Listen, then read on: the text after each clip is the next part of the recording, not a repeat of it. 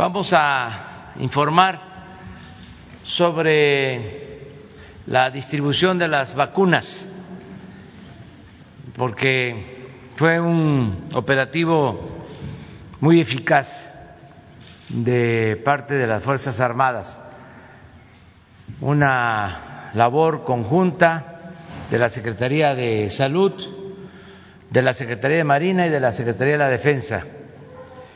Y son buenos los resultados. Ahora vamos a informar que ya prácticamente en todo el territorio nacional han llegado las vacunas para que se atienda primero a los eh, médicos, enfermeras, trabajadores eh, del sector salud que están en hospitales eh, COVID, que esa es la prioridad.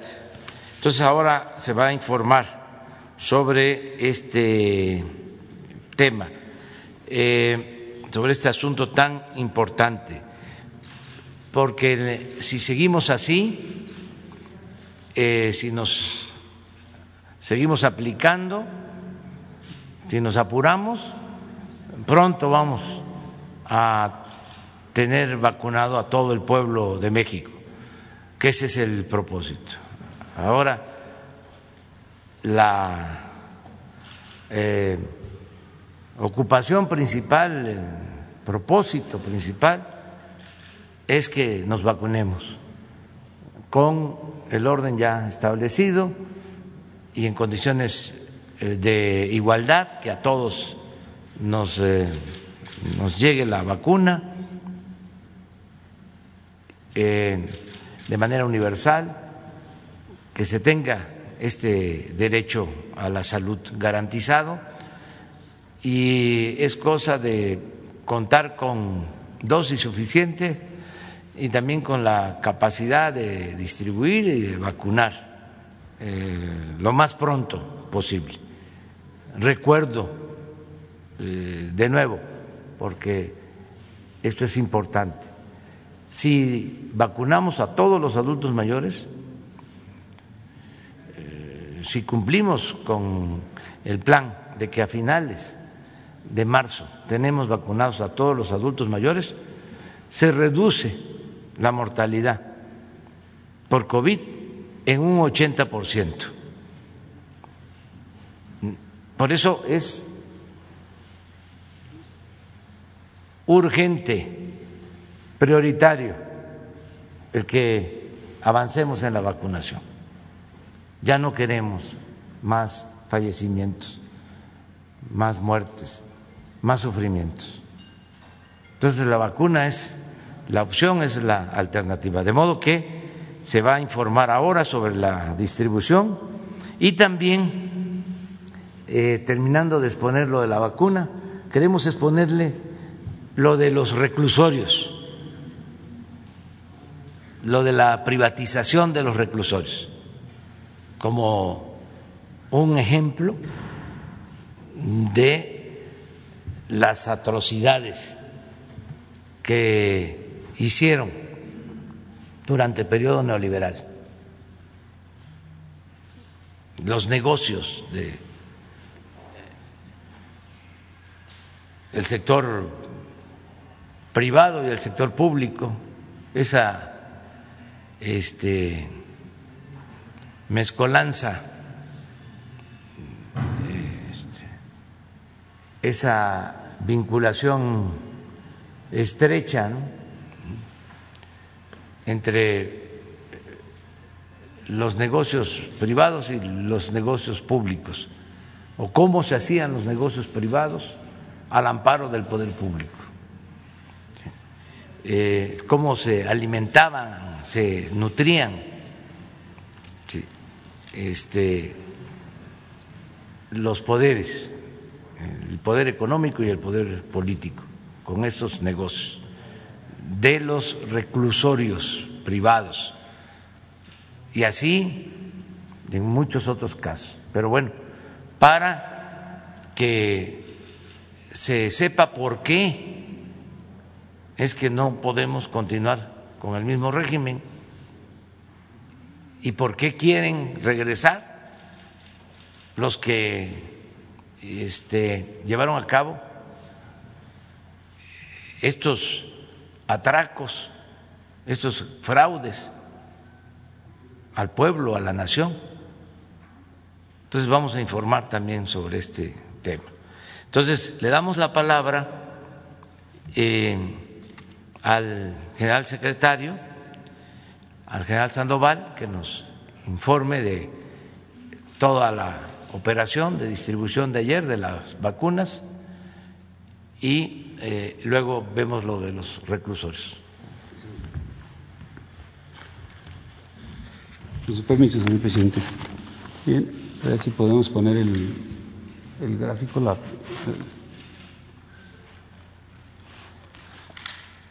eh, el día de ayer, de todos los vuelos que teníamos programados, las ocho rutas aéreas y las rutas terrestres y aéreas locales en cada uno de los estados, eh, se, teníamos programados eh, 879 hospitales a los cuales eh, tendríamos que entregar estas vacunas.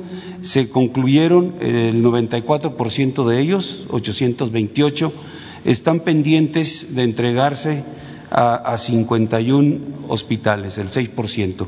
Estos corresponden al el estado de Oaxaca y de Chiapas. En Oaxaca pudimos nada más entregar a 12, eh, que nos quedó pendientes 41 hospitales y de Chiapas entregamos a 21, nos quedan pendientes 10.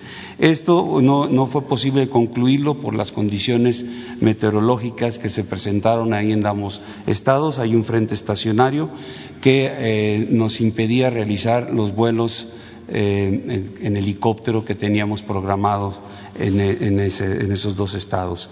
Eh, ya ahorita, a las 6.50 de la mañana, ya inició la ruta en el estado de Chiapas, eh, que va, sale de Tuxtla, va a Tapachula, Copalar y Palenque para poder eh, culminar con, con, los hospitales que teníamos pendientes. Y en Oaxaca, a las seis y media de la mañana, eh, inició su vuelo el, un helicóptero para cubrir la ruta Loma Bonita, Guajuapan, Pinotepa y mandamos un avión más de, refuerzo, está por aterrizar ahí en Oaxaca para poder coadyuvar eh, en, el esfuerzo ahí en el Estado y, y realizar a través de avión eh, la entrega a los hospitales de Puerto Escondido e Istepec. Consideramos que entre 11 de la mañana y 12 de mediodía estaremos ya este, culminando la operación en esos dos estados, ya eh, con posibilidad de iniciar la vacuna.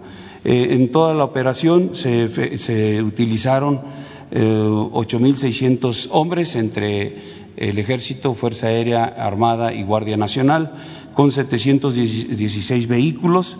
Eh, las dosis eh, se, repartieron en los estados y pendiente, como ya mencioné, estas dos, dos estados oh, este, del sureste del país.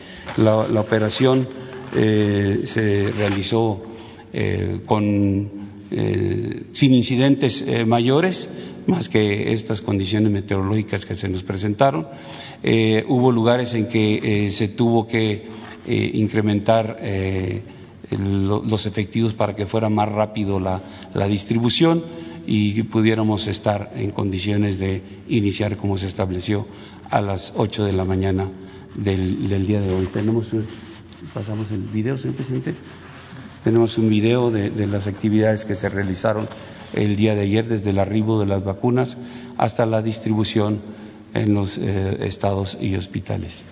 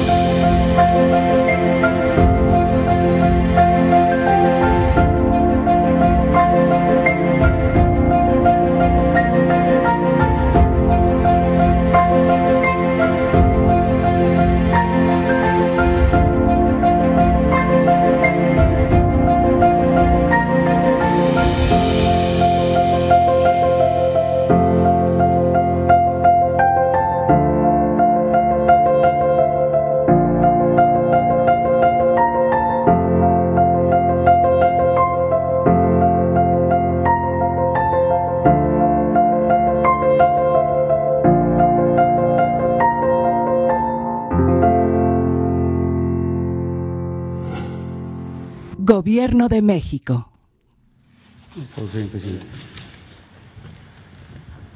Bueno, pues eh, hoy inicia este, la vacunación masiva en estos eh, hospitales. Ya está eh, preparado todo. el propósito es vacunar en tres días a más de 400 mil trabajadores del sector salud en estos tres días, eh, ya con las vacunas puestas en los hospitales. Eh, terminando de vacunar a todos los trabajadores de la salud de hospitales COVID, vamos con los adultos mayores Esperemos eh, iniciar a finales de este mes, principios de febrero, ya la vacunación también, así, masiva, a todos los adultos mayores. Ya están preparadas las brigadas y vamos a seguir avanzando. Van a seguir llegando eh, vacunas, eh, va a llegar la semana próxima otro envío de Pfizer de más de 400 mil dosis y así, eh, semana con semana, y las otras vacunas que se van a ir incorporando para tener eh, dosis suficientes para todos. Muy bien. Em, vamos a exponer lo de los reclusorios. Ya después abrimos para preguntas en los dos casos, Y a ver si en este tiempo tenemos también comunicación con algún hospital. ¿Ya está?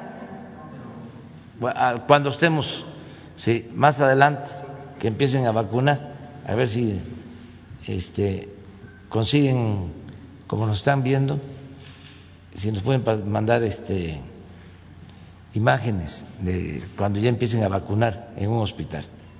Muy bien. Entonces vamos con los reclusores. Los.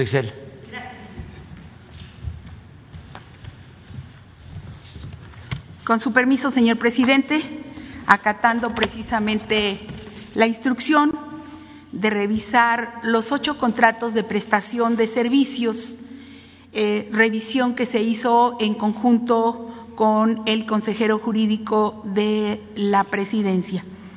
Eh, decir, en primer lugar, que existen ocho, como ustedes saben, ocho centros penales en Sonora, uno en Guanajuato, otro en Oaxaca, en Durango, en Chiapas, el femenil de Morelos, en Michoacán y en Guanajuato. Estos ocho centros tienen un convenio con el gobierno que fue suscrito en, la, en siete de ellos el 27 de diciembre de 2010, en tanto que el de Oaxaca fue suscrito el 18 de marzo de 2011. Estos, aquí están los proveedores originales y el nombre de las empresas de los proveedores actuales eh, precisamente sobre estos eh, servicios, estos contratos de prestación de servicios. En aquel momento los contratos fueron suscritos por Gonzalo Villarreal Guerra, entonces coordinador general de centros federales, por Arturo Sosa, eh, director general de administración, precisamente en la coordinación general de estos centros federales, y por Marco Antonio Villarreal, exdirector de adquisiciones de la misma dependencia.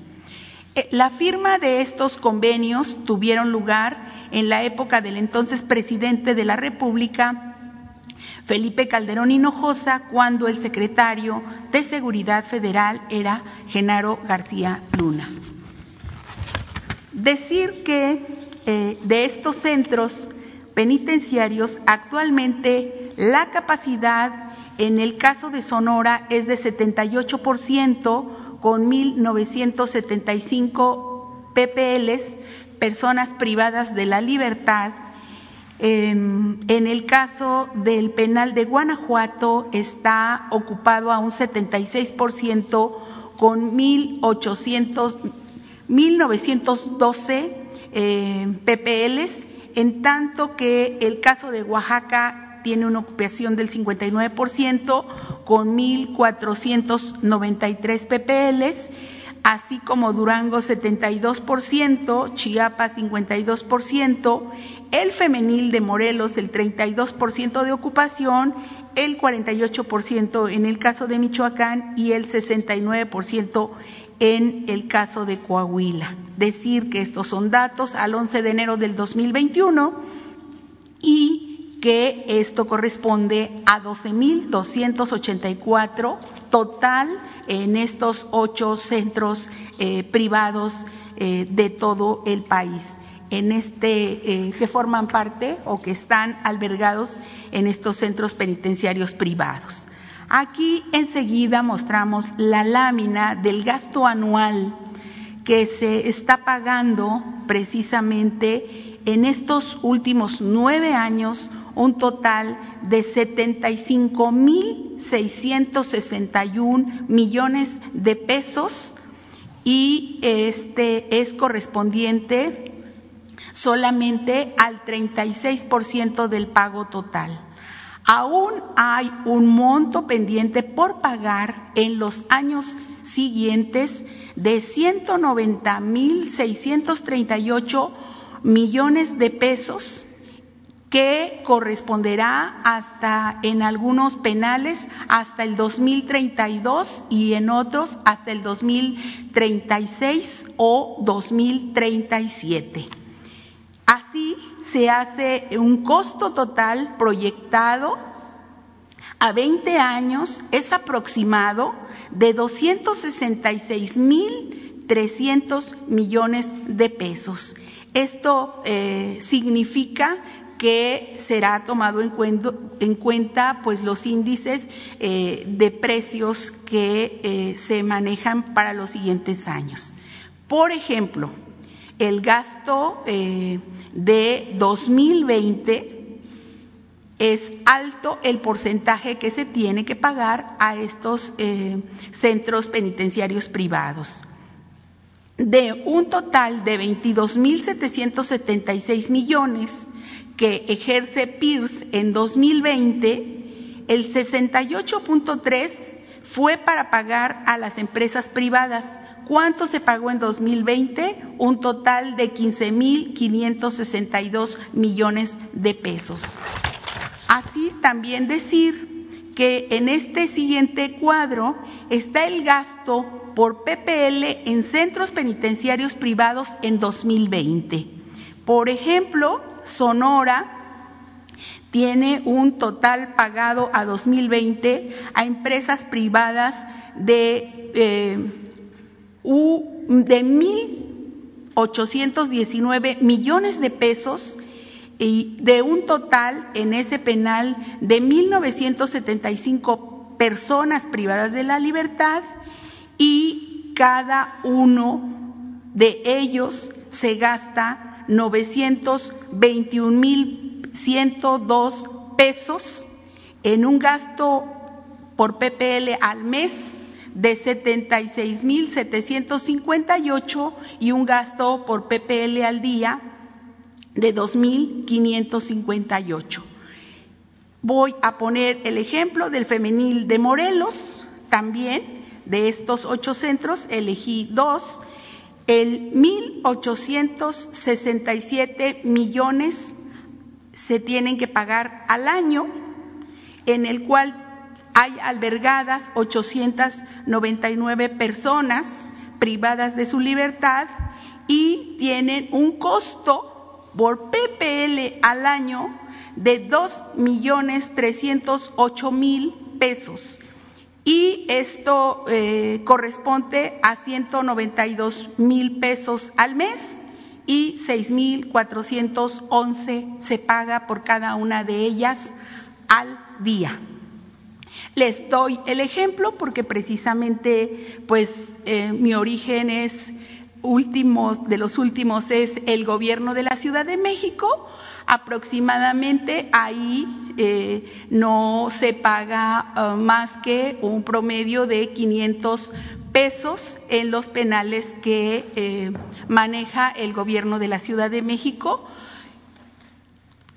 Les voy a dar ahora el total. En total de los, reitero, del gasto en centros penitenciarios privados en 2020 fue de 15.562 millones de pesos eh, por 12.284 PPLs en prisiones federales privadas y el gasto por PPL al año promedio es de un millón trescientos setenta y cinco mil sesenta y cuatro pesos y el gasto por, preso, por interno al mes es de ciento catorce mil quinientos ochenta y ocho y el gasto por PPL al día es de tres mil ochocientos diecinueve pesos al día. Quiero decir que eh, reitero que en la Ciudad de México el promedio es de 500 pesos. Ahora le doy la palabra al consejero jurídico, por favor.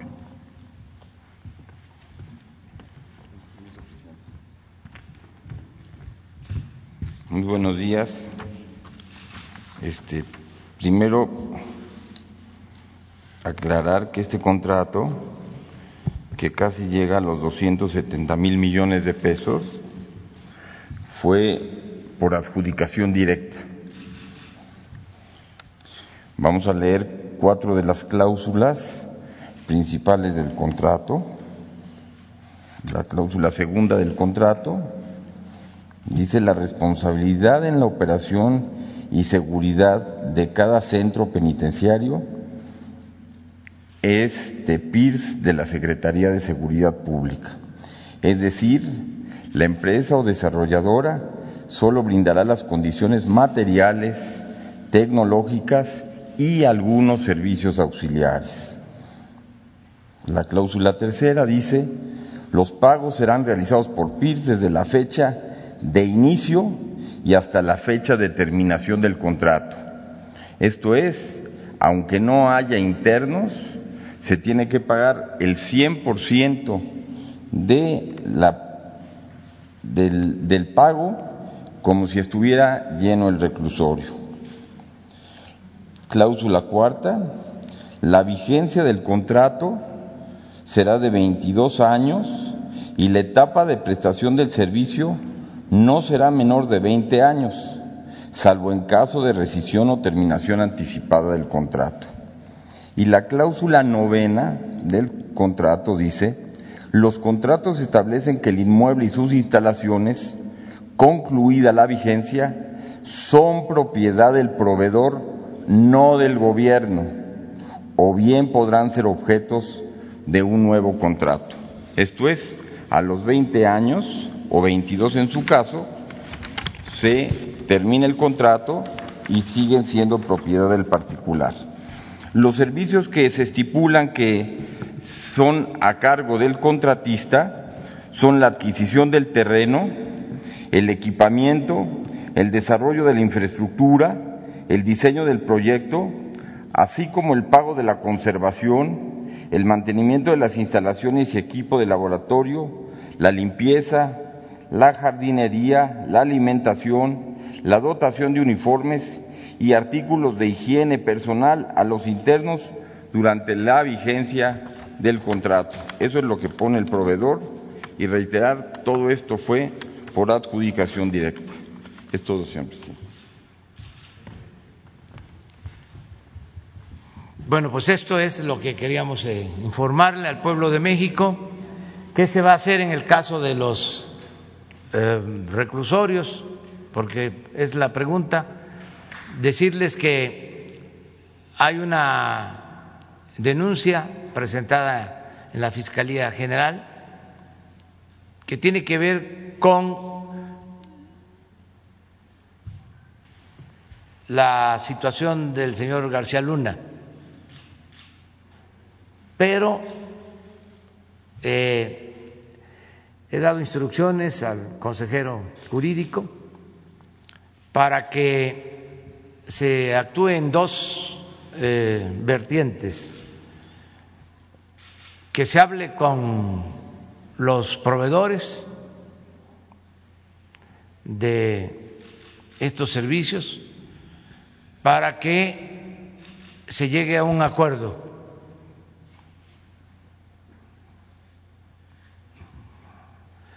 Porque consideramos que es un abuso, por decirlo amablemente, y que si tienen voluntad de que haya un arreglo, se debe de eh, lograr un acuerdo en beneficio de la hacienda pública. Se va a hablar con cada uno de ellos. Lo siguiente, o al mismo tiempo, en paralelo, eh, se va a empezar a elaborar una denuncia eh, en lo civil para cancelar los contratos. Si no se tiene eh, un arreglo. Aquí vamos a estar informando. Obviamente aquí hubo eh, abusos de todo tipo. Los beneficiarios de estos contratos muy vinculados al poder. Me reservo los nombres a no ser que me lo pida la, el INAI. Este, eh, pero son este, empresas muy vinculadas a políticos, mucho, muy vinculadas a políticos. Y esto es lo que ya no queremos que vuelva a suceder en el país y es eh, un botón de muestra, desgraciadamente, porque esto se extendió por todo el gobierno. Se dedicaron a saquear durante el periodo neoliberal.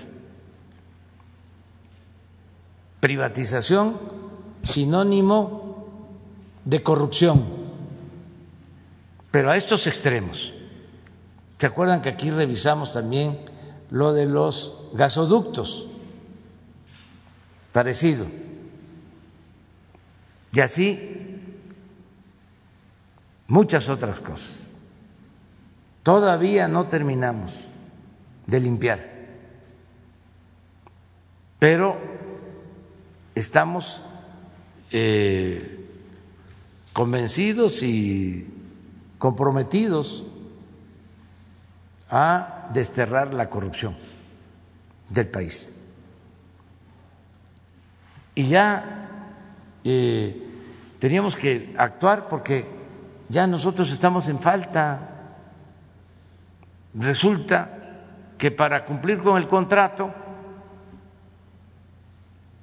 se pagó en el 19, se pagó en el 20 Es como lo de Odebrecht, que tuvimos que pagar 19, 20, ya se detuvo. Porque también un contrato abusivo, contratos leoninos, en el caso de Odebrecht, imagínense que Pemex le tiene que entregar gas, etano, a Odebrecht con un subsidio del 75% de lo que cuesta el gas en el mercado internacional,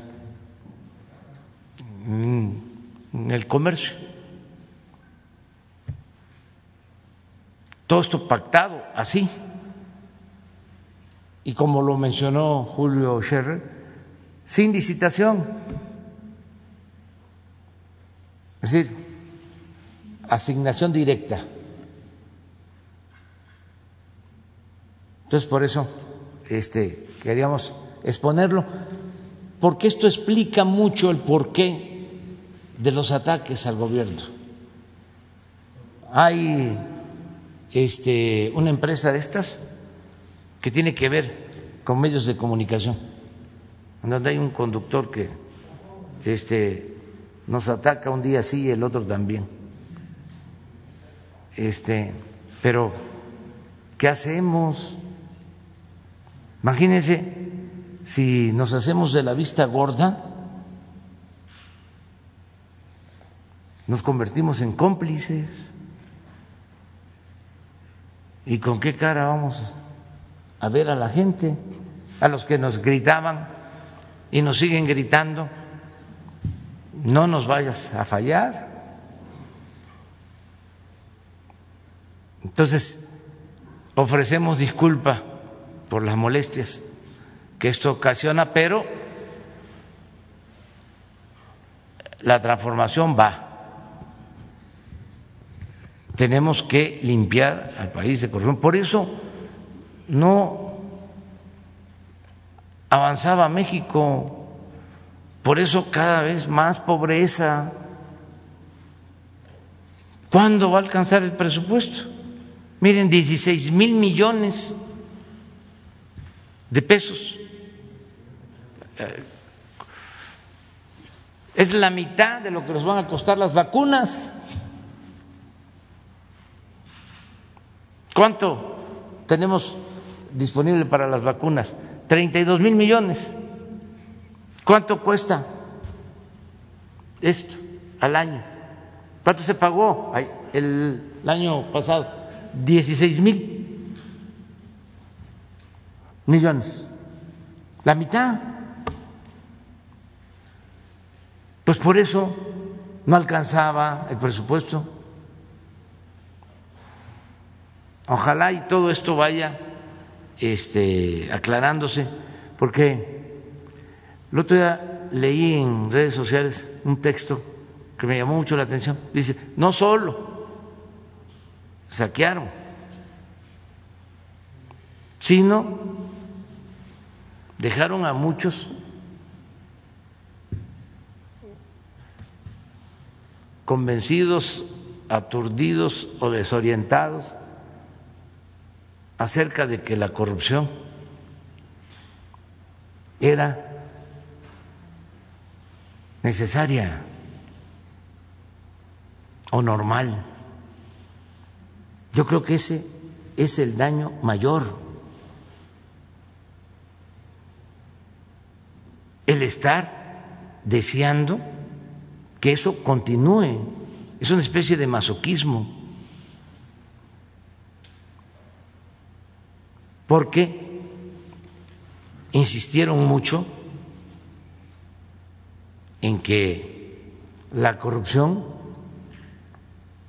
era una cuestión normal.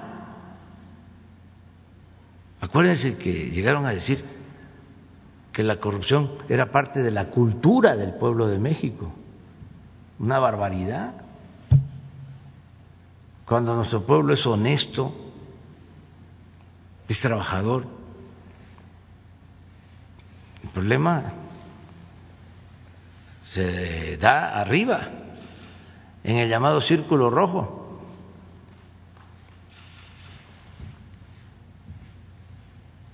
Entonces, por eso eh, decidimos informarle a los ciudadanos y vamos a seguirles informando de cómo va el trámite este, y cuánto vamos a ahorrarnos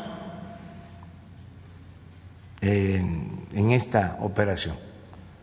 Ya también aprovecho para informarles que me envió una carta eh, uno de los eh, empresarios que adquirió em, acciones en Altos Hornos de México. Ustedes conocen la historia de que los anteriores dueños eh, le vendieron al gobierno una planta de fertilizantes que estaba en ruinas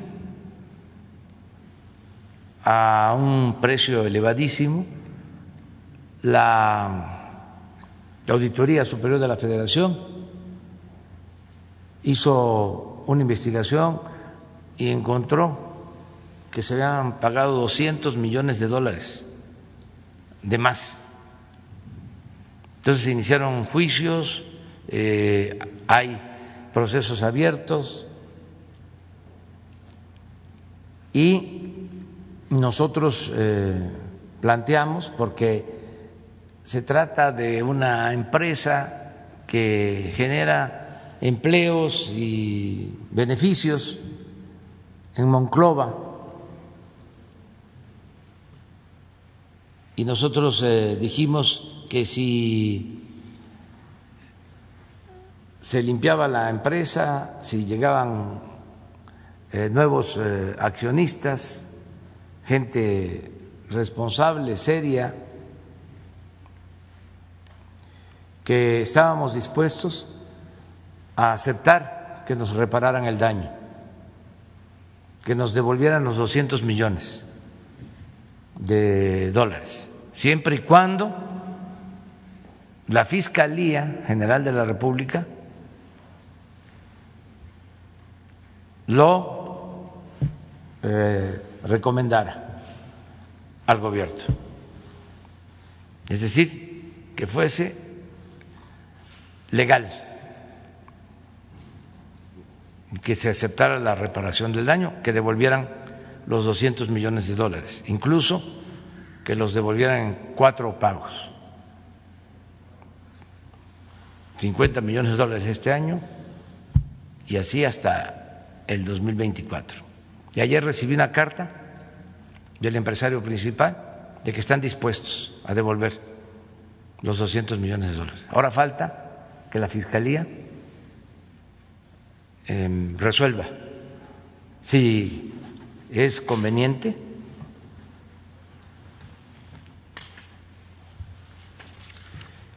llegar a este acuerdo y a esta reparación del daño, si es legal, si está permitido, si lo podemos hacer. Si la Fiscalía dice adelante, pues este ya tendríamos 50 millones de dólares para este año, ya veríamos en qué los ocupamos. Este, iría al instituto para devolverle al pueblo lo robado y del instituto a eh, un programa, una acción, un beneficio a comunidades o a lo que se decida, lo que convenga más. Pero bueno, eh, nos importa mucho el que haya castigo a los responsables, pero también nos importa mucho el recuperar lo robado. Este, nos importa mucho la reparación del daño, porque miren ustedes, en promedio, tres mil quinientos pesos diarios tener un recluso.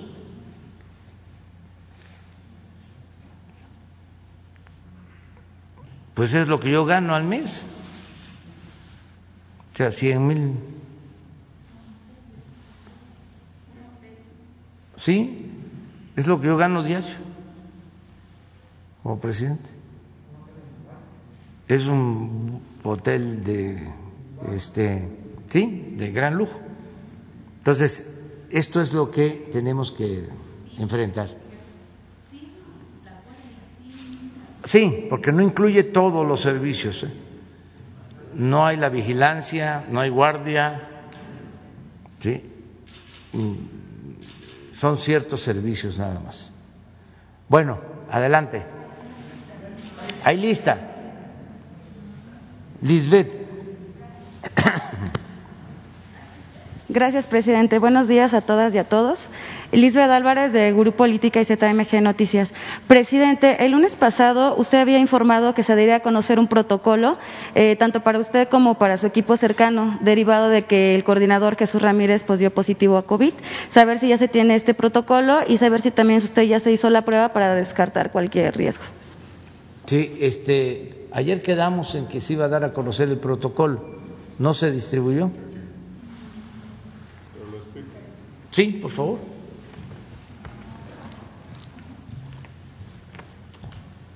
Con mucho gusto, muy buenos días y gracias por también ustedes preocuparse por el, grupo como nosotros nos preocupamos también por ustedes en, el, en la prevención del contagio que no se ha abandonado y no debe abandonarse todavía por un buen tiempo.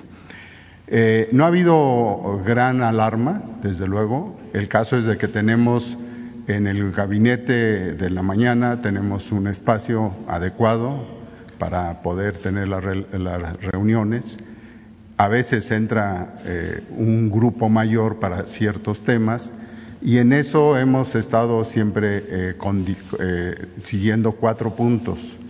El primer punto que se tiene muy claro es de que la conciencia de todos los que llegan ahí, la conciencia de prácticamente todos los mexicanos es saber, tener presente que si tiene algún síntoma sugerente de una enfermedad respiratoria, de haber tenido eh, eh, temperatura, de tener cansancio, de tener, bueno, el cansancio puede ser difícil de equilibrar en estas semanas en que dormimos pocas horas, pero sin embargo sí se identifica en la persona si existe algo de eso que nos está llamando alguna infección y con estos cambios climáticos ha aumentado, pero ese síntoma de fiebre de cansancio y de molestia, como ustedes saben, en la garganta o inclusive eh, tos y estornudos, sería suficiente para no entrar y así ha habido algunos compañeros que con toda eh, su capacidad eh, lo dicen, no voy a ir porque estoy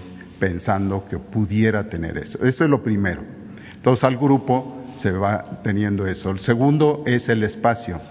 El espacio que tenemos es el adecuado en distancia, donde se mantiene los que estamos ahí presentes, que muchas veces por parte del tiempo y luego salimos de acuerdo a cuando hay mucha asistencia, bloques de presencia ahí, con una distancia mayor de tres metros, dos metros y medio en relación, por si lo quieren conocer en detalle, del presidente y de los que están directamente relacionados con la seguridad que es precisamente los que tienen un distanciamiento de un metro y medio hasta ahora y con estos ajustes vamos a tener hasta dos metros.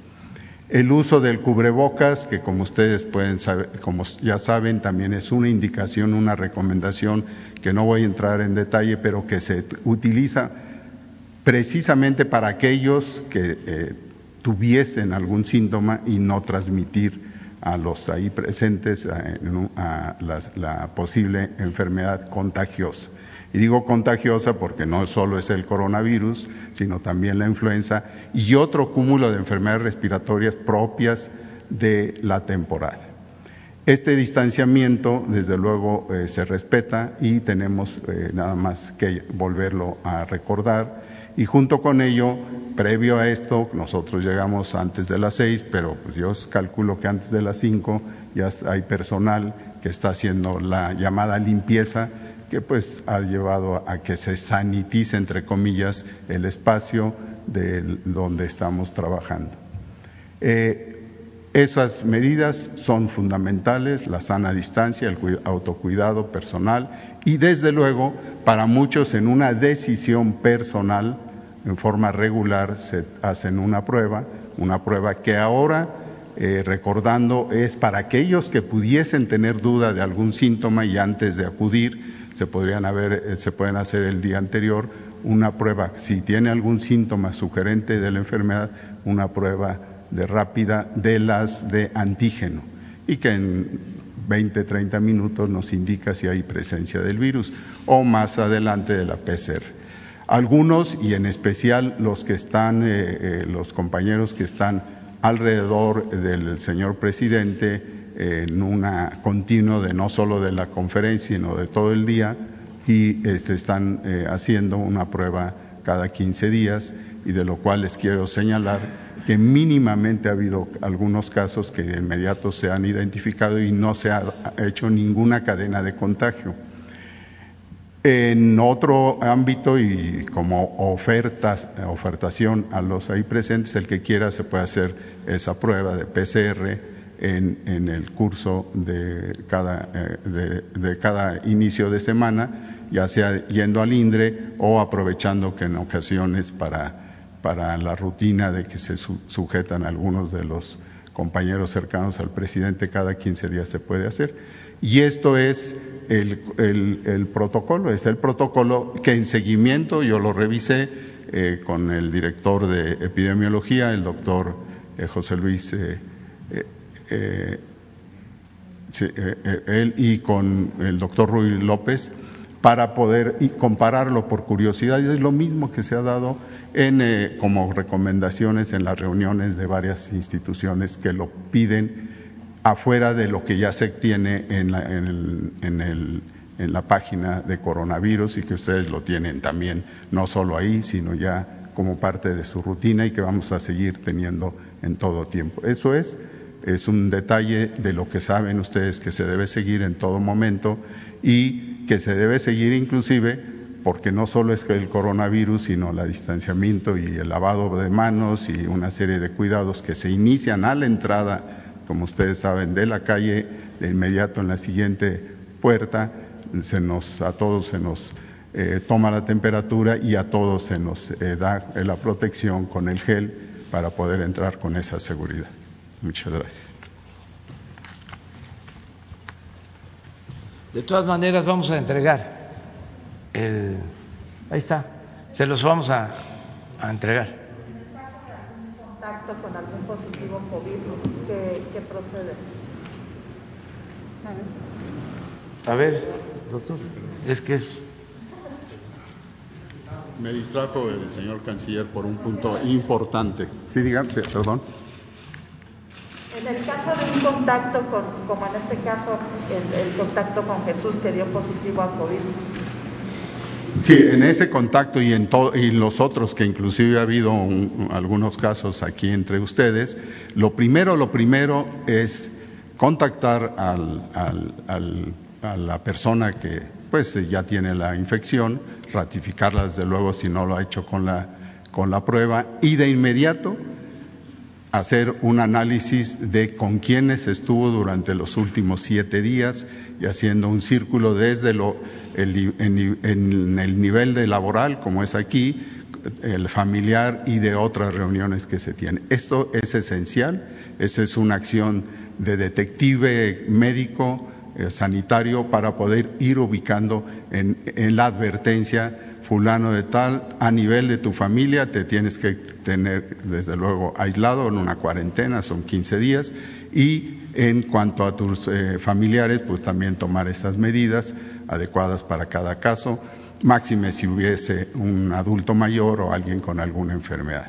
Y es lo mismo que se ha hecho con Jesús y con otros compañeros que han tenido esta situación. Muchas veces esto es eh, el contacto se recogió, se tuvo en una, en, fuera de aquí, pero de todos modos se hace todo ese seguimiento y no se abandona, se le dan eh, instrucciones, indicaciones, contacto directo para un reporte tanto de los dos sentidos, del epidemiólogo hacia el individuo infectado y del infectado este, para la autoridad sanitaria para que se puedan combinar esas opiniones y el seguimiento.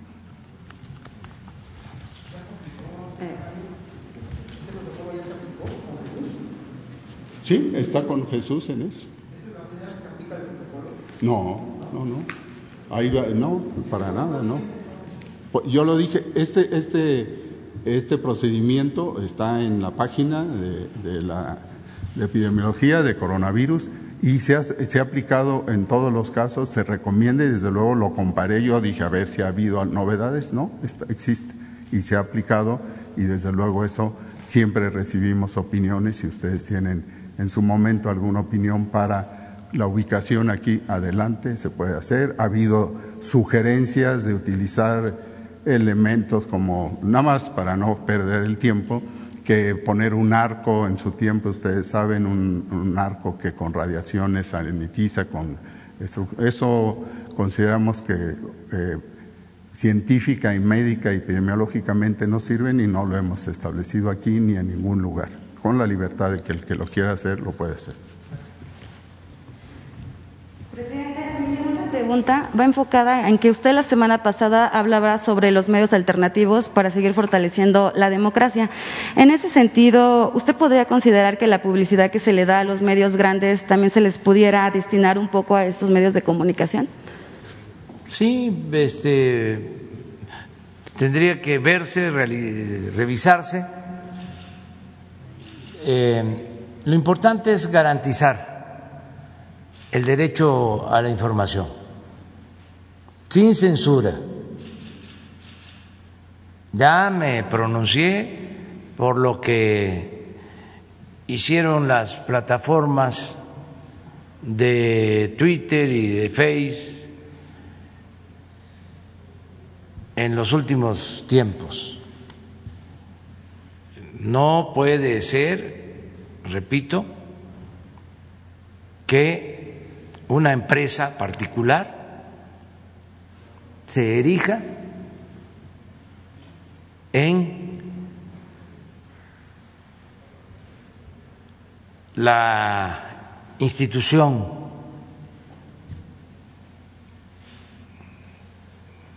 mundial por sus alcances de la censura, como la Santa Inquisición de nuestros tiempos, ¿no? en lo que corresponde a las redes sociales.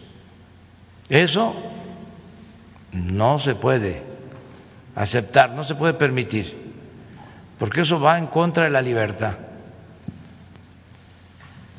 No sé si ustedes han, observado de que desde que tomaron esas decisiones, la Estatua de la Libertad en Nueva York se está poniendo verde de coraje, porque no quiere pasar a ser un símbolo vacío. Entonces, la libertad, incluso en el caso de Estados Unidos, es la principal enmienda en su constitución Claro que entonces, en aquel tiempo, no se imaginaba de que iban a haber empresas particulares con capacidad para limitar la libertad. Por eso, esa enmienda hace mención de que ningún gobierno puede limitar la libertad. Entonces, sí es un tema, ¿eh? Y luego está el otro tema, el de la invasión a la intimidad. Que cómo es posible que una empresa particular va a saber todo lo que hacemos los seres humanos, nuestros gustos, lo que hacemos en público y lo que hacemos en privado, nuestras pláticas familiares, las pláticas con nuestros amigos.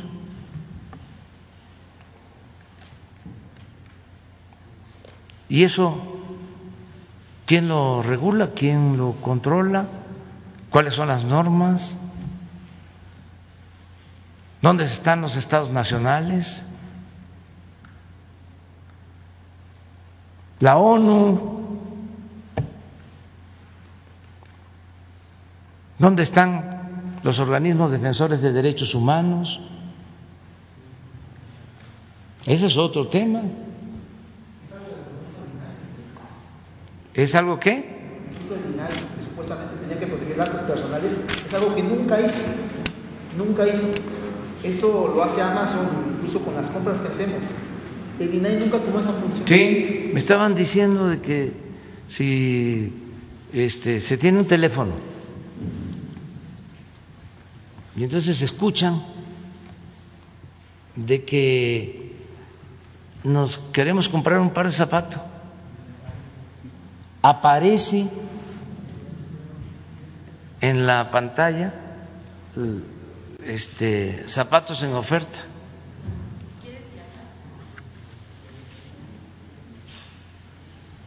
Sería muy bueno que un día invitemos a un especialista sobre esto, porque la mayoría de la gente no sabe este, que pues los teléfonos son micrófonos.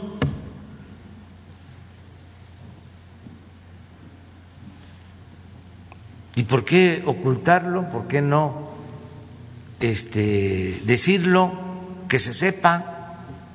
Y si eso está permitido, si es legal, si es moral, si eh, no es algo atentatorio a la libertad. Entonces son buenos temas para la reflexión, el debate. Nosotros vamos aquí en México a atender este asunto. Desde luego, este, buscando de recoger opiniones. Lo que queremos en México es que se garanticen las libertades. Cero censura.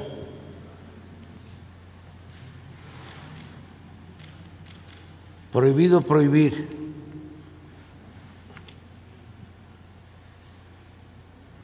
Y eh, yo creo que esto eh, también en otros países se va a, revisar. Recuerdo que en las memorias del el presidente Mitterrand se alarmaba o le preocupaba, lo escribe, sus memorias, creo que en los años 80 del siglo pasado, de cómo los poderes mediáticos, y estaba pensando fundamentalmente en la televisión, no en lo que ahora son las redes sociales, y decía que eh, iban a significar una afrenta a la libertad si no se regulaban, porque iban a llegar a tener un poder omnímodo, lo iban a abarcar todo. Pero ya lo plantea en su eh, memoria del expresidente de Francia, Mitterrand. Pues si resucitara y viera lo que está pasando, se volvería a morir. Entonces sí es un tema importante. Y es no a la censura, sí a las libertades. Puede ser que no nos guste lo que dicen de nosotros, pero no tenemos el derecho a silenciar a nadie.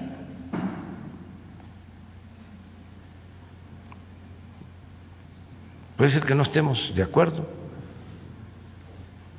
El otro día pusimos la frase de que puedo no estar de acuerdo con lo que dices, pero defenderé hasta la muerte tu derecho a decirlo. Eso es lo que está. ¿Tienen algo de la vacunación? ¿Ya? A ver. ¿Usted quiere hablar con.? A ver. ¿Pues está en vivo o es foto? A ver. A ver, doctor.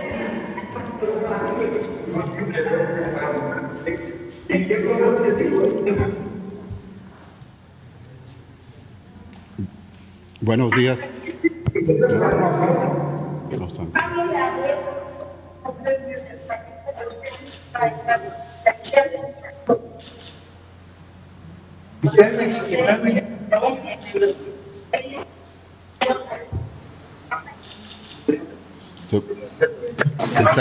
Se está, escuchando. Probando el sistema de audio de la 20 Oaxaca.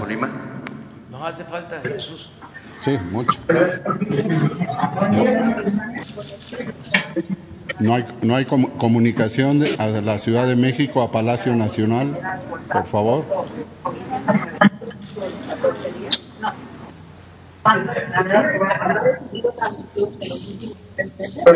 ¿Qué pasó con Alejandro Sbarch, que es nuestro representante allí en Oaxaca, coordinador general en Oaxaca?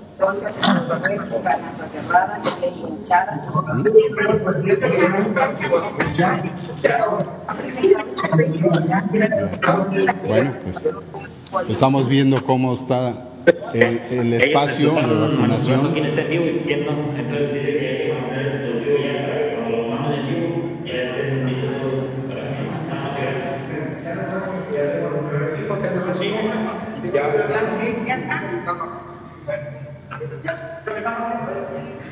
Bueno, pues es una muestra del, del lugar donde hay 10 integrantes, 12 integrantes de la brigada que están atendiendo precisamente en Oaxaca lo que ya mencionó el general de que hubo eh, eh, cierto retraso, pero ya se impulsó el continuar con la entrega de las vacunas.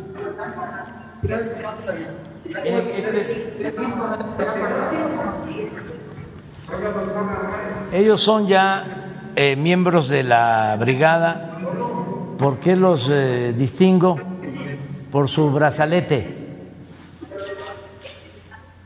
Todos los brigadistas portan ese brazalete. Ahí están. Ya están ahí en el hospital para vacunar, ya deben de estar vacunando.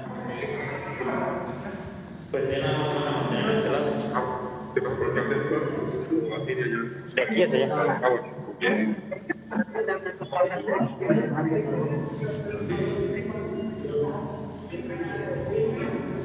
Ahí están ya.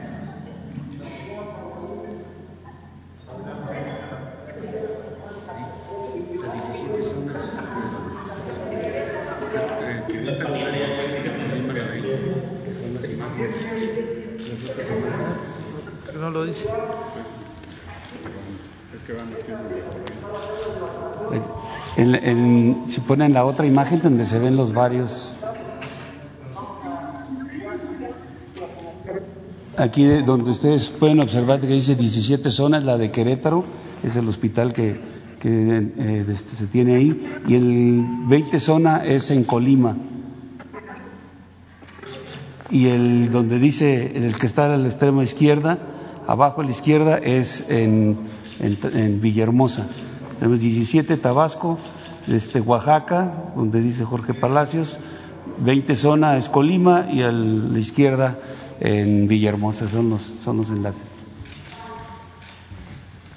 Muy bien, muchas gracias, muchas gracias. Estamos muy contentos de que ya se inicie la vacunación.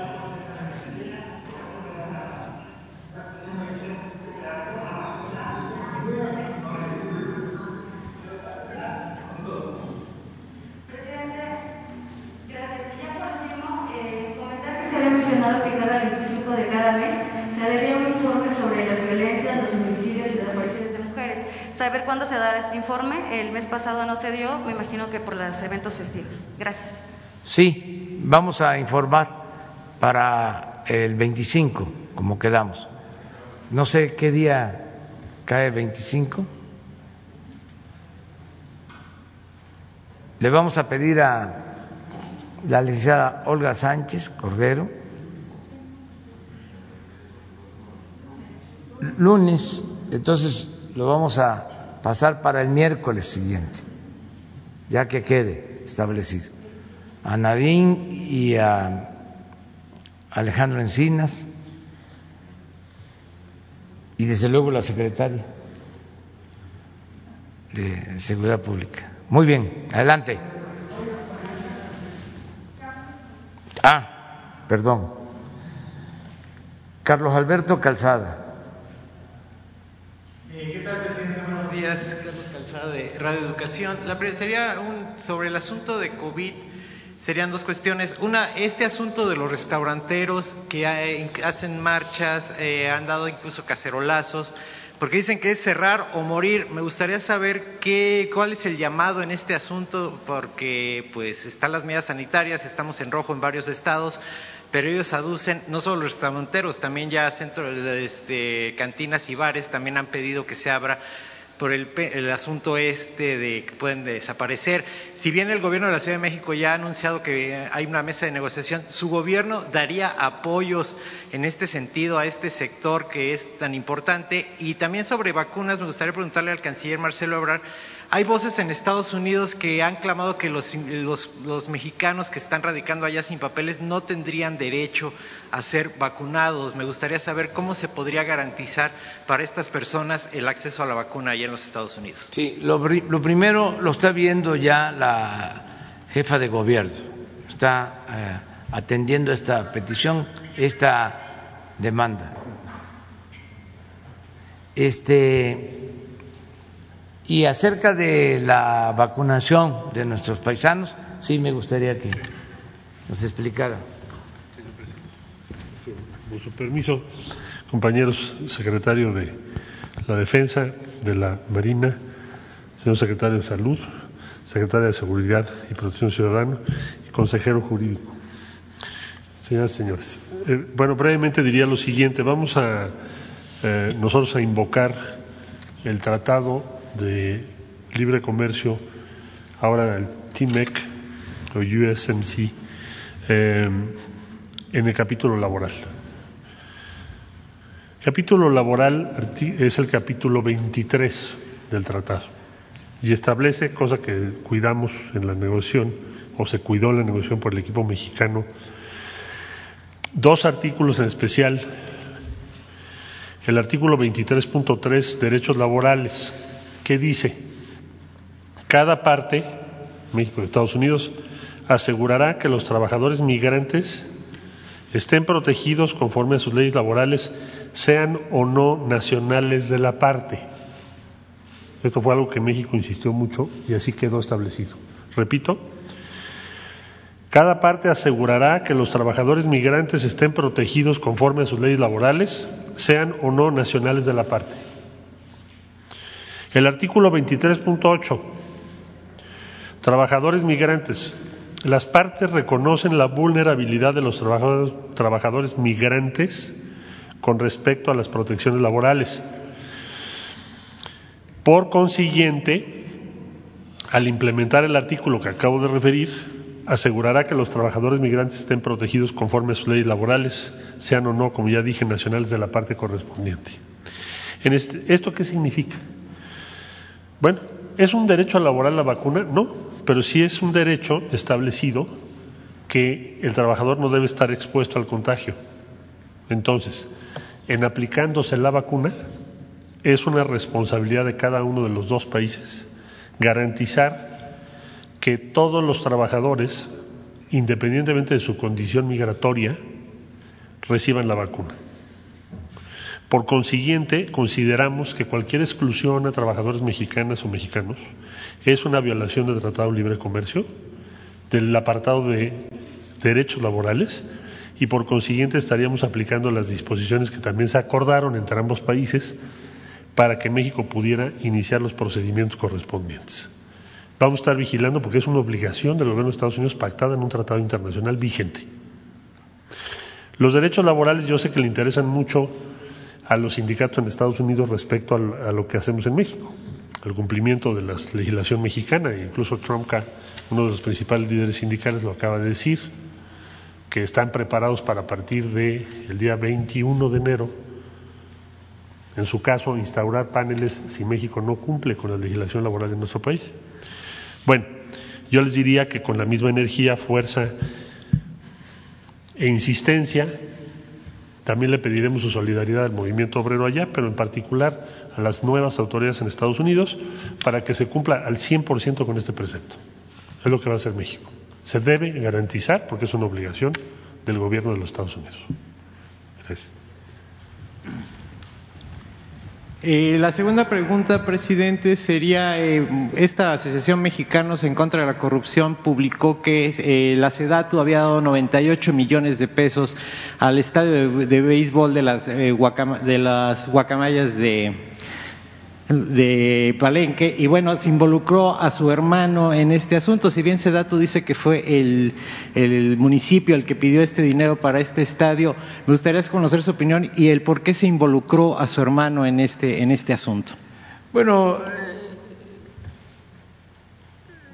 esto tiene que ver con la campaña en contra nuestra. ¿no?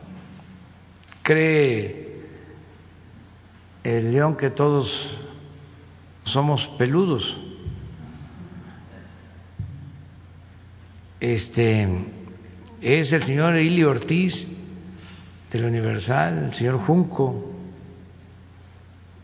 y Claudio X González, todos los que pertenecen al grupo conservador que se benefició o ayudó al saqueo que se llevó a cabo en el país durante el periodo neoliberal.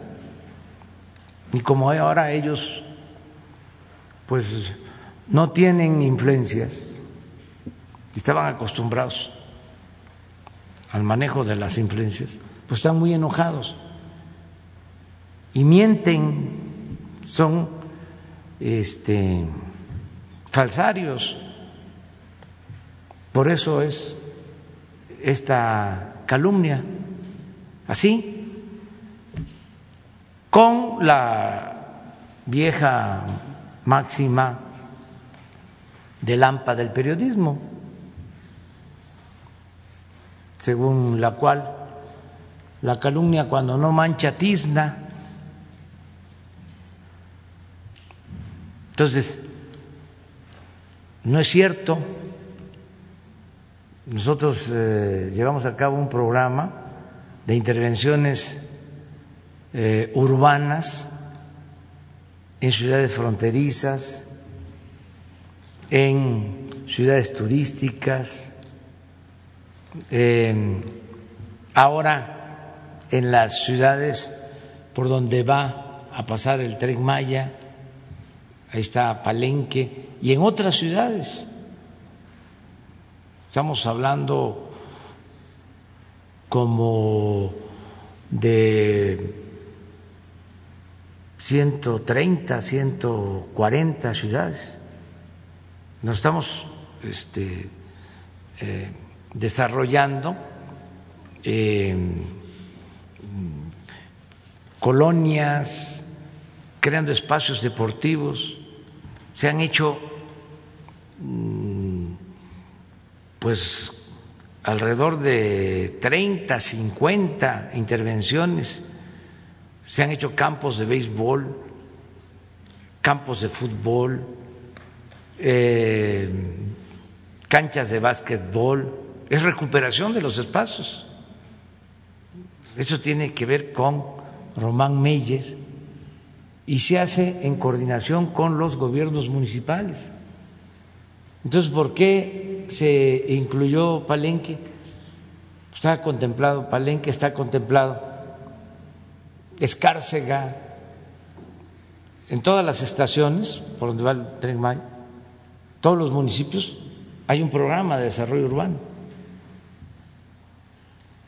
Entonces, de ese programa a que se haga por las guacamayas de Palenque y tenga que ver con mi hermano, pues es una desproporción, es mala fe. Pero bueno, este, los entiendo, están ofuscados, molestos. Ojalá y se vayan serenando, se vayan enfriando poco a poco. Y ya por último, nada, absolutamente nada, nada. Sí, en algún tiempo, bueno, cuando iba yo a, a Palenque, este, pues iba yo a entrenar ahí, este, con ellos. Miguel Solís, un gran pitcher, era el manager, no sé quién sea ahora. Em, pues yo juego béisbol en Palenque desde que estudiaba en la Facultad de Ciencias Políticas, desde los años 70. ¿Cuánto tiempo llevas? Casi 50 años jugando béisbol. Pero de eso a que haya influyentismo, a que haya corrupción, pues es eh, bastante exagerado, hay una buena distancia, ¿no? Pero entiendo mucho al señor Ilio Ortiz y al señor Junco, este, y a Claudio, pues imagínense, están muy molestos porque eran los dueños, se sentían los dueños de México. Entonces ya no hay ese influyentismo y son capaces de mentir.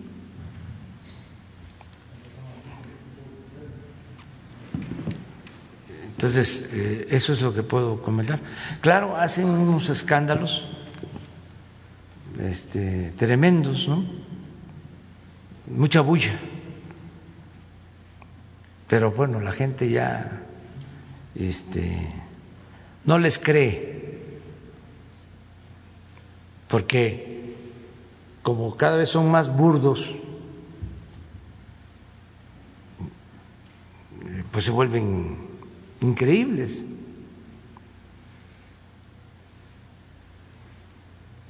Por su coraje, ¿no? Hacia nosotros. ¿Cómo se llama eso que existe ahora, que está de moda? Las falsas noticias, ¿no? Fake news. Ellos se formaron en eso. O sea, o sea no es ninguna novedad. Antes así era. O sea, era inventar todo. Bueno, hasta hace poco. ¿Se acuerdan de los montajes que hacían en los medios? Parecían actores.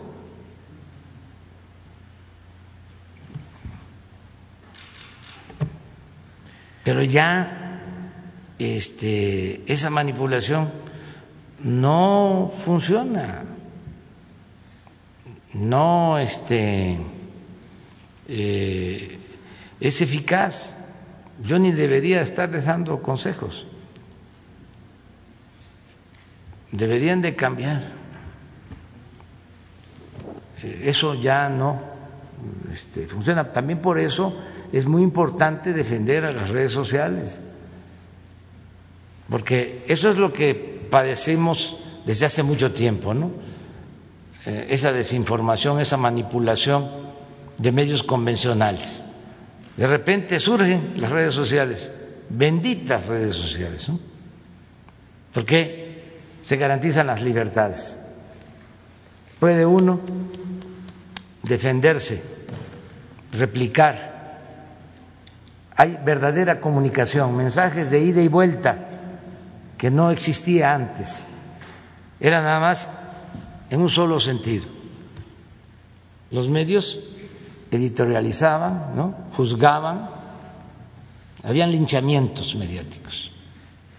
Y el ciudadano no podía hacer nada. Del dirigente opositor al régimen, nada. Desataban una lanzada. Eh, López Obrador, un peligro para México. ¿Y cómo nos defendíamos? Si ellos tenían todo el control. Entonces, una mentira que se dice muchas veces puede convertirse en verdad. Entonces, eso era lo que predominaba. De repente emergen, surgen, llegan las redes sociales, fue como una bendición. Ahora sí, cada ciudadano es un medio de comunicación y somos libres. Pero ahora salen con que hay censura en las redes. Entonces, ¿qué nos vamos a quedar otra vez este sin posibilidad de ejercer nuestras libertades? Entonces es muy interesante lo que está este, sucediendo. Y hay que defender la libertad. Y la libertad, pues, no se implora, se conquista. Decía el Quijote, por la dignidad y por la libertad se puede arriesgar hasta la vida. Palabras más, palabras menos. Entonces, esa es la respuesta a la pregunta. Y por último, presidente, ayer usted compartió que se reunió, y bueno, había mencionado que se iba a reunir con la directora de Notimex, San Juana Martínez. Nos, gustaría saber qué se trató en esta reunión. Y en ese sentido también los trabajadores de Notimex le solicitan que si se podrían reunir con usted para ellos exponer su punto de vista. ¿Estaría usted dispuesto a reunirse con los trabajadores de Notimex y si pudiéramos saber eh, de qué se trató la reunión con San Juan Pues platicamos sobre el problema que hay en Notimex, sobre la huelga y buscar la forma de que se resuelva mediante el diálogo este conflicto eh, como está enfermo Jesús, tenemos que esperarlo, quedamos en eso, eh, con eh, San Juana, para este, buscar un arreglo, hablar con los trabajadores y ya terminar con ese conflicto. Pero vamos a esperar nada más que sane Jesús. Este, yo creo que lo haría Jesús y este, básicamente, y la secretaria del Trabajo.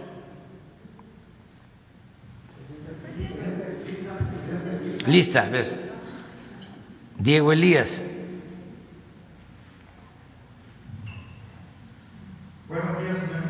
Mi nombre es Diego Elías Cedillo, de Campeche hoy, Quintana Roo, Tabasco hoy y Diario Basta en la Ciudad de México del Grupo Cantón.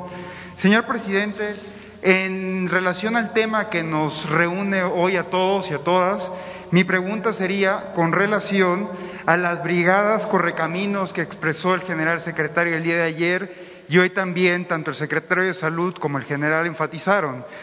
Eh, el punto preponderante aquí, señor presidente, es que en estas brigadas se ha hablado al respecto de dos voluntarios. Entonces, más de una mexicana y mexicano quisieran ser voluntarios en estas brigadas. ¿Cuál sería la ruta crítica que tendría la Secretaría de Salud o, en su defecto, nuestras honorables Fuerzas Armadas para poder eh, conllevar a la población que quiera formar parte de estas brigadas correcaminos? Gracias, presidente. Sí, este, es buena pregunta, porque las brigadas eh, están iniciando con 10 miembros cada brigada. Faltan dos voluntarios. Eh, se acordó que la misma brigada los va a ir aceptando. Pueden ser dos o pueden ser más, pero que sea de manera ordenada. Entonces mañana vamos a informar este, de cómo podrían los voluntarios eh, acercarse a los coordinadores de cada brigada para explicar eh, o para manifestarles que quieren ayudar como voluntarios y son bienvenidos. Hablaba yo de que hay muchos estudiantes de escuelas de medicina, de escuelas de enfermería, eh, mm, también de asociaciones, de clubes, eh, hay grupos de voluntarias, eh, hay mucha gente que quiere ayudar. Ayer hablaba yo con una persona y me decía que cómo le hacía, precisamente porque sí quería ayudar en la vacunación. Entonces, vamos mañana a informar, porque lo que queremos es que sea todo ordenado eh, para que no eh, se cometan eh, abusos. ya ven que pueden estar eh, queriendo decir nosotros somos brigada y traemos vacunas y eh, que sea una falsedad y que pidan cooperación y empiecen las extorsiones o este yo te ayudo para que te vacunen eh, yo tengo una muy buena palanca este conozco al hermano de la tía y de la sobrina, el hijo de, del funcionario X, y así este, te vamos a vacunar. Entonces, por eso orden, y ya está muy claro, y que nos van a ayudar todos, todos, todos, todos tienen que ayudar. Y al abusivo, voy a decir, es una palabra muy fea, pero es bastante entendible, al gandaya, acusarlo. presidente. Y si me permite otro tema que ha acontecido mucho en la agenda nacional y a su vez a raíz de las declaraciones tanto suyas como por parte del presidente del INE, Lorenzo Córdoba, eh, se tiene muy discutido eh, que con base en las leyes eh, actuales que rigen al país, se ha hablado de, no, de clausurar o de censurar esta conferencia matutina. El titular del INE compartió un video el día de ayer en sus redes sociales en atención a los comentarios que usted empleó. Entonces, aprovechando la presencia del consejero jurídico Julio Scherer, me gustaría exponer el artículo 41 de la Constitución Política de, México, ¿no? que no puede estar nada por encima de la Constitución. Este artículo 41 en el apartado C es muy puntual en atención a la difusión de los medios de comunicación de la propaganda gubernamental. Eh, ahí mismo se aduce que la única excepción que se tendrá para esta propaganda gubernamental es la información relativa a la salud, a la educación o, en su defecto, en la protección civil en casos de emergencia. Queda claro, señor presidente, que el mundo no ha vivido un caso de emergencia semejante como es la pandemia de COVID-19 que tiene lacerado toda la sociedad. En consecuencia, el cuestionamiento que yo empleo aquí y aprovechando la presencia del consejero es si el, presidente del INE no tiene conocimiento de este artículo de la Constitución que, por, que rige lo que son las elecciones, ¿habría posibilidad de solicitar su renuncia o destituirlo conforme y en estricto apego a derecho? ¿Y cuál sería su opinión de esto, presidente? Bueno, aparte de lo que nos puede decir Julio sobre mm, los principios constitucionales y las leyes, yo lo único que puedo comentar es que no debe de confundirse propaganda con información. ¿Qué es propaganda? El que yo esté llamando a votar por un partido de manera directa o simulada. ¿Cuál es eh, la palabra? Subliminal. No, nosotros no vamos a hacer eso. Nunca lo hemos hecho. Sería ir en contra de nuestros principios. Contra eso luchamos durante mucho tiempo. Eso que no vio el director del INE, porque se hacía de la vista gorda, que hacían los gobiernos anteriores, hasta el pasado gobierno. ¿Qué no se dio cuenta el director del INE que en el anterior gobierno federal nombraron delegados para ir a promover el voto en municipios del Estado de México, que nombraron secretarios, que el que estaba de secretario de salud fue de delegado del PRI a Ecatepec. Existe el testimonio, me daba hasta pena que alguien que había eh, actuado, se había desempeñado como rector de la UNAM, terminara de matraquero del PRI. Eso nosotros no lo podríamos hacer por ningún motivo. Sería traicionarnos a nosotros mismos. Si siempre estuvimos en contra de eso. O usar el dinero del presupuesto, o comprar votos, o repartir despensas, frijol con gorgojo para obtener los votos, traficar con la pobreza de la gente. No, no somos iguales. Entonces todo eso tiene que ver con la propaganda. Nosotros lo que hacemos aquí es garantizar el derecho que tiene el pueblo a informarse. Por eso digo, pregúntenle a la gente si quieren que ya no haya mañaneras. Porque antes muchas cosas no se sabían por el control que ejercía el régimen de los medios de información, con honrosas excepciones. Nada más daban a conocer los que les convenía. Entonces, las cosas han cambiado. Entonces, no eh, vamos nosotros hacer ningún acto de propaganda, nada absolutamente. Este, pero sí vamos a estar informándole al pueblo de todo. Y desde luego, lo que tiene que ver con la salud, lo que tiene que ver con la educación y lo que tiene que ver con el bienestar en general, que es a lo que nos eh, dedicamos y nos ocupamos.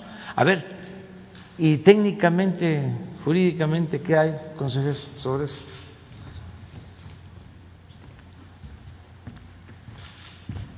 Básicamente lo que, lo que le está pidiendo el tribunal al INE es que el INE se pronuncie sobre las medidas inhibitorias que puedan poner en peligro el principio de neutralidad durante el proceso, porque el tribunal no ve que estas conferencias pongan en riesgo el proceso, porque lo que dice el tribunal, esta es una conferencia que, como bien señala el presidente, lo que está generando es información pública todos los días. Entonces, no siente que esté generando información para inhibir el proceso electoral. Entonces le dice, dime en qué está vulnerando la neutralidad en el proceso electoral. Entonces ahora el INE se tiene que pronunciar sobre esta petición que hace este, el Tribunal Electoral. Básicamente esa es la discusión y ahora el INE se tiene que pronunciar. Eso es, presidente. Hay una denuncia que existe por parte del diario de Quintana Roo en atención a, su vez a lo que usted compartió hoy en la mañana de las privatizaciones, en este caso de los centros penitenciarios federales, ocurre una privatización de la basura en el municipio de Benito Juárez, en particular lo que se conoce turísticamente como Cancún, por parte de la alcaldesa Mara Lezama. Esto aunado también al mal manejo que se ha dado en Villahermosa por administraciones pasadas por parte del alcalde en su momento, que fue Gerardo Gaudiano, por un desvío de recursos de 50 millones de pesos, justamente de la mano de las inundaciones que han, venido sufriendo el Estado, o en particular los diversos municipios, en este caso el municipio de Centro. Entonces, señor presidente, eh, aprovechando esta coyuntura, quisiera ver si es posible que estas denuncias pudieran llegar a la función pública para poder sancionarlas y que se actúe conforme a la ley. Muchas gracias, presidente. Sí, presenten la denuncia ante la Secretaría de la Función Pública para ver lo que nos corresponde, porque también esto puede caer en la esfera de las eh, autoridades locales. No olvidemos que los estados y los municipios son libres, son soberanos, pero este que se presente la denuncia a la Secretaría de la Función Pública y nosotros este, vemos y además ya con esto que se está expresando, yo creo que las autoridades tanto en Tabasco como en Quintana Roo van a actuar. Muy bien, terminamos con Hans de la lista. Sí, gracias, presidente. Hans Salazar de Noticiero. Sí. A, ver, Hans, ¿nos permites para porque claro. si hay información del plan de vacunación?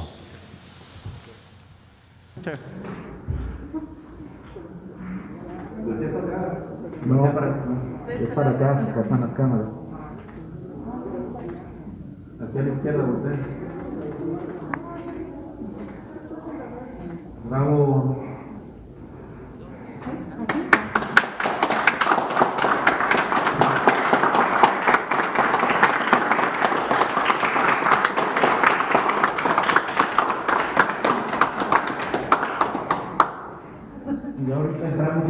Eso es. Sí, eh, gracias, presidente. Hans Salazar, de Noticiero en Redes. Exponerle, eh, presidente, eh, hace unos días, como usted bien sabe, estalló la huelga en Interjet, esta aerolínea que ya traía problemas y al parecer pues, la pandemia, como a muchas aerolíneas, le vino todavía a dar peor. Pero esto también se enmarca en pues eh, el tema de las aerolíneas nacionales. Mexicana de Aviación, como sucedió en el gobierno eh, de, Calderón, todo este problema que ya se venía arrastrando y por supuesto que eh, estos gobiernos identificados con la privatización, con el saqueo, etcétera, pues vino todavía peor. Ya aquí le he expuesto lo de Mexicana de Aviación, usted también en el gobierno federal se ha expresado al respecto. Pero todo esto va en detrimento de tener una debilitada aviación nacional. Y esto es preocupante porque eh, evidentemente pues se va perdiendo eh, este alcance de aerolíneas nacionales y pues, eh, pues el cubrir las rutas tendrían que ser cubiertas en este caso pues por aerolíneas extranjeras. Presidente, en este contexto eh, ya y, perder la conectividad en el país, por supuesto, en, este contexto de lo delicado que se encuentra la propia economía y que le pega tan fuerte a la aviación, a las aerolíneas nacionales, ¿qué pudiera responder al, tema? ya que se trata de, un tema muy importante para el país, ya a nivel nacional, repito, tema de Interjet, tema de Mexicana de Aviación y así pues se tiene muy pocas opciones eh, y lo peor, los trabajadores, los, los, clientes pierden, pierden oportunidad. Ahora, por ejemplo, a muchos de Interjet, pues se les debe, se les debe eh, pues el viaje o devolución de dinero, se les deben quincenas a los trabajadores, etcétera. Quisiera yo preguntarle al respecto si hay un plan del gobierno al respecto. Bueno, eh, lo que está sucediendo, en efecto, tiene que ver con eh, la crisis, pero también con el mal manejo de las empresas. En el caso de Interjet ya eh, venía arrastrando deudas, incluso al fisco, al SAT, y nosotros hemos eh, estado pues eh, buscando que se llegue a un acuerdo, a un arreglo. Sin embargo, ha habido mala este, administración, ojalá y eh, los dueños eh, decidan rescatar la empresa o este, buscar socios y que se mantenga la fuente de trabajo. Debe de comprenderse que el gobierno no puede está rescatando empresas. Eso era lo que se hacía anteriormente y se abusó muchísimo. Eh, ahora, con lo de altos hornos, hubieron propuestas en ese sentido, de que nosotros interviniéramos para rescatar altos hornos, porque en efecto son muchos empleos.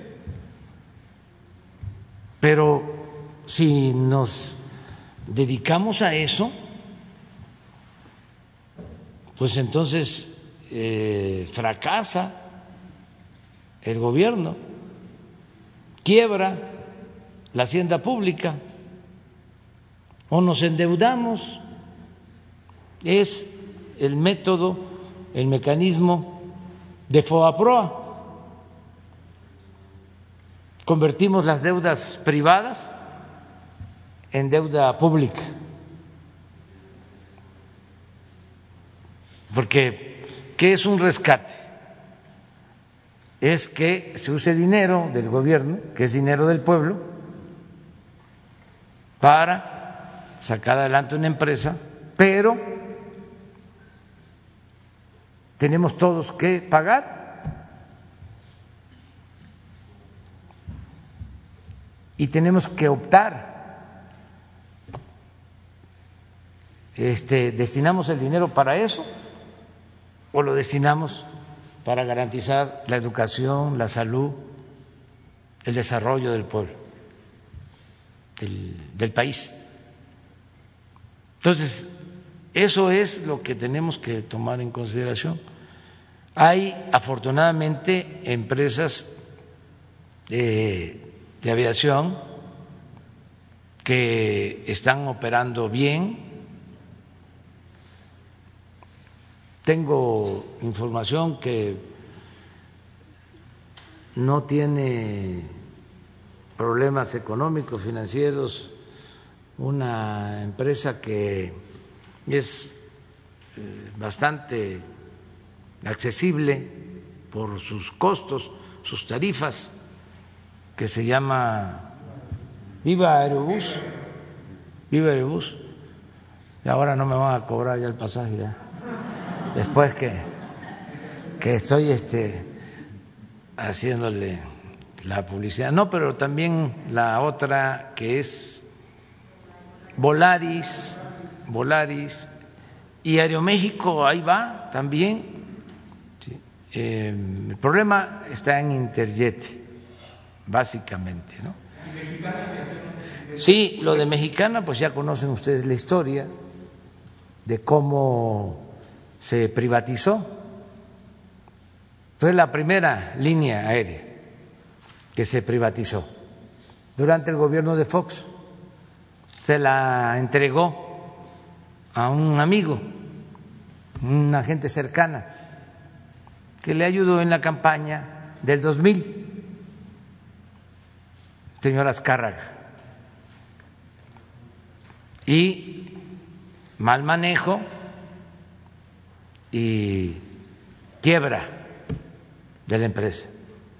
Al siguiente sexenio se repitió lo mismo con Aeroméxico. Era pública, le ayudan en el fraude a Calderón y le entrega a particulares, a los que le habían ayudado en el fraude. Afortunadamente, pues se mantiene y ojalá sea así, sobre todo por los trabajadores.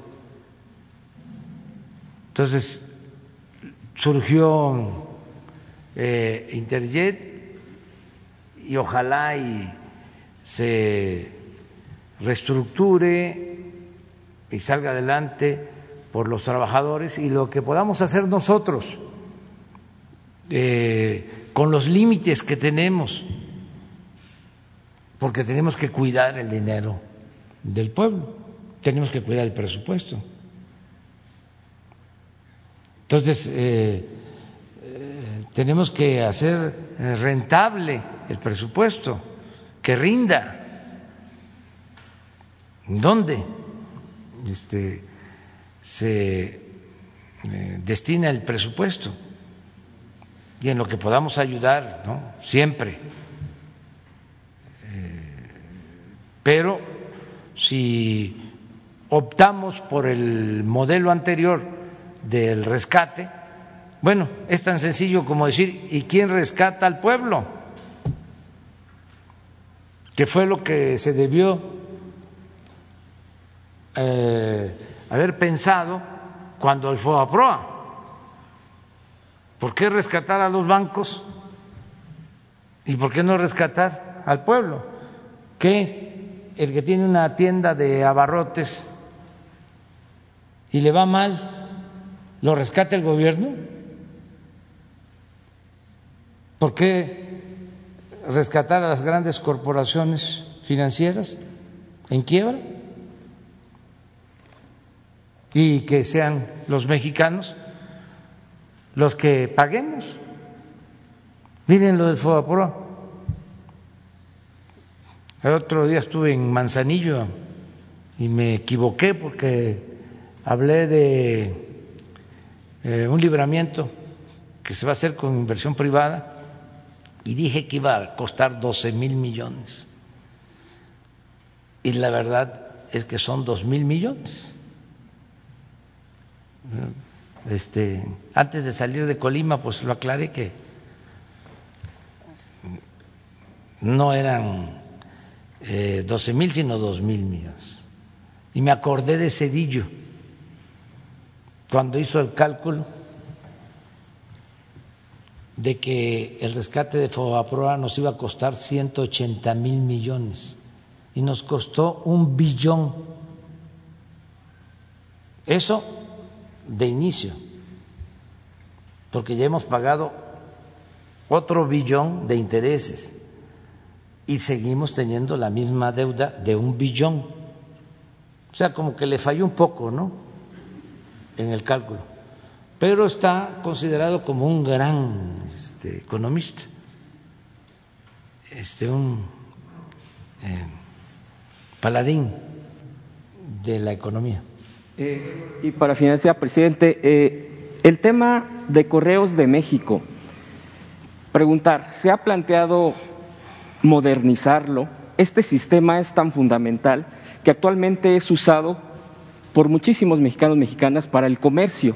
Más ahora con la pandemia, muchos eh, se han optado por estar a través de las plataformas de Internet y se acude regularmente, no todos, pero la mayoría, a correos porque a través de este servicio público, que también se ha descuidado bastante por gobiernos anteriores y prácticamente era como dejarlo a su suerte, a pesar de que según datos que recabamos, cubre prácticamente el 98% del territorio a través de sus oficinas, de sus servicios, etcétera, de los carteros, que también a veces han sido bastante olvidados pues por el desuso de las cartas. Sin embargo, no solamente son cartas y ojalá se, se, siga preservando eso, sino también la paquetería. Este es el negocio que muchas empresas que no es que se, se, les retire del negocio, ellos siguen dando este tipo de alternativas. Sin embargo, la mayoría de los mexicanos eh, pues accedemos a este servicio por, porque está más al alcance y a través de eso se puede Creo yo que se está también defendiendo la economía mexicana. Yo preguntarle, presidente, respecto a esto, ¿qué plan concretamente, si se va a fortalecer esto? Creo yo que la economía se fortalecería bastante. Y por último, también, de una vez, presidente, preguntarle, a, partir de todo esto, el, apagón que decía un compañero aquí eh, en días pasados, el apagón de las redes sociales allá en Estados Unidos, se ha planteado, se podría plantear una convocatoria desde, desde el gobierno federal a los creativos de que diseñan aplicaciones, que diseñan plataformas, para que se vaya teniendo lo propio en nuestro país y se pueda tener acceso, digo, en un proceso, por supuesto, de una convocatoria clara, ya sea por CONACIT, por Secretaría de Comunicaciones, etcétera, para poder ir teniendo alternativas. Me parece que esta pudiera ser también, y no dejarlo todo a las grandes empresas, porque si, si nos censuran, a través de eso prácticamente nos censuran a todos, presidente. Esos dos temas finalmente y le agradezco la respuesta. Sí, vamos este, a seguir con la modernización, la limpieza de todo el sector público, eh, rescatar a muchas eh, instituciones que estaban en el abandono, eh, telégrafos, correos. Se está haciendo ya esta labor en comunicaciones. El ingeniero Jorge Arganis está ya llevando a cabo un plan de rescate de telégrafos. Acaban de nombrar, y yo lo celebro, a una economista, Rocío Mejía, para hacerse cargo de telégrafos. Es una mujer honesta, eh, de primera, y eh, para correos también eh, había una propuesta, no sé si se concretó, de que nos ayudara en esta responsabilidad, en este encargo, porque no son cargos, son encargos. Eh, Rocío Bárcenas estaba proponiéndola el ingeniero este, Arganis, a Rocío Bárcena, que es también una mujer con las mismas características que Rocío Mejía, honesta, como Elsa Beites, que está otra mujer excepcional, en Capufe, como Horacio Duarte en aduanas, como Francisco Garduño en migración, en fin, estamos eh, rescatando estas instituciones y este, poniendo orden, eh, eficientándolas, eh, que se manejen con honestidad. En eso estamos. Eh, y tomamos en cuenta lo que tú estás planteando. Seguramente ya Jorge Arganis está tomando nota. Vamos en ese camino.